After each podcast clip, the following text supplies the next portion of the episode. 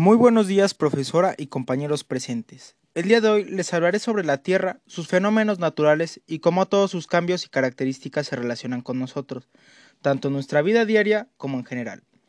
Bueno, para empezar debemos saber qué es el planeta Tierra y cómo está conformado.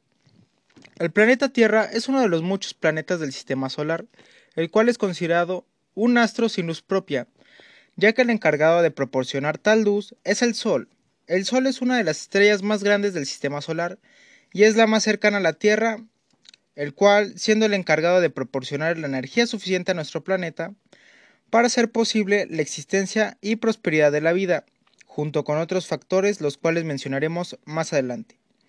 Por otra parte, la Tierra igual posee un satélite propio, el cual es conocido como Luna. Este igual hace un gran papel en nuestro planeta, ya que es el encargado de generar las mareas y de mantener la estabilidad del clima en nuestro planeta y el ciclo de las estaciones. La Tierra está conformada principalmente por tres capas. En base a esas tres capas se subdividen en otras capas. Se podría decir que la primera capa es la geósfera, la cual es la parte rocosa del planeta y llega hasta el centro de la Tierra. Ahí se encuentra la corteza, el manto y el núcleo de la Tierra.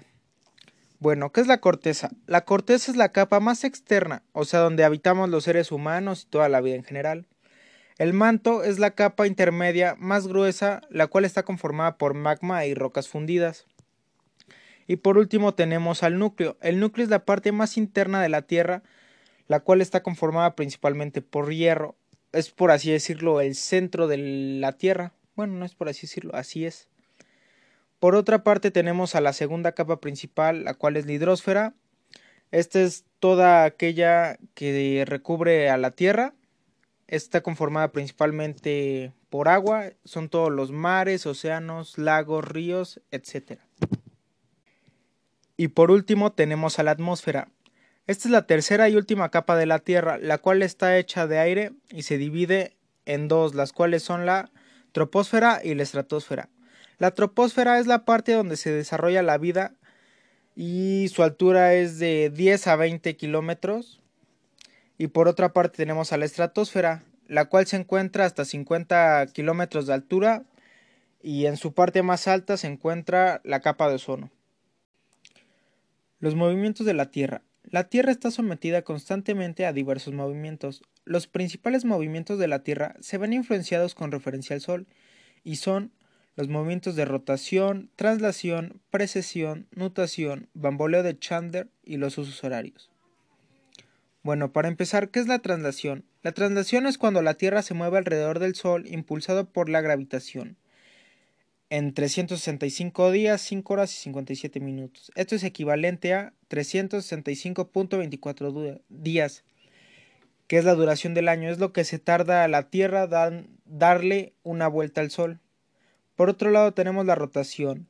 Es cuando la Tierra cada 24 horas da una vuelta completa alrededor del eje que pasa por los polos. O sea, es decir, en pocas palabras, cuando la Tierra logra conseguir un día completo sobre su propio eje. Por otro lado tenemos la precesión, es el movimiento que hace el polo norte respecto al punto central de la elipse. Este describe que la Tierra es el movimiento de traslación. La nutación, por otra parte, se mueve de forma circular mediante el movimiento de precesión, pero los círculos no son perfectos, por así decirlo. Por otra parte, tenemos el bamboleo de Chandler. El bamboleo de Chandler se trata de un movimiento oscilatorio del eje de la Tierra hace que se desplace hasta 9 metros de la posición previa para un momento en concreto. Y por último tenemos los usos horarios. Como consecuencia del movimiento de la rotación de la Tierra, se origina la sucesión del día y la noche. Como la Tierra es por así decirlo una esfera iluminada por el Sol, este no se puede iluminar toda la esfera al mismo tiempo, solo se ilumina la mitad de la Tierra. Por lo cual, mientras una parte se mantiene iluminada, la otra está oscura y cuando la otra está oscura, la otra está iluminada y viceversa. También se origina a partir de la rotación de la Tierra, la diferencia horaria que existe entre los diversos lugares del planeta. Es fácil entonces concluir que debido a la distancia de los rayos del Sol, bueno, cómo están repartidos, se va a reflejar una parte más que otra y viceversa. En conclusión, relacionándolo con mi país y mi entorno, se puede decir que socialmente, este, dependiendo de la zona geográfica en la que te encuentres, por ejemplo, en, en mi país que es México, no es lo mismo trabajar en, en México o en Monterrey que en Apizaco o en, en Veracruz, ya que los sueldos varían mucho y son mejor pagados unos sueldos que otros, dependiendo del estado, ya sea el mismo trabajo. Por ejemplo, no vas a ganar el mismo sueldo en Monterrey de maestra que en Apizaco de maestro, varían mucho los sueldos. Y socialmente yo creo que mm, uno de los factores que más influyen en nuestro entorno son los cambios horarios, ya que los cambios horarios nos pueden afectar este para salir en nuestra seguridad porque de repente se hace más rápido de noche o más rápido de día. Entonces igual eso podría afectar en lo que es la seguridad. Y eso sería de mi parte todo.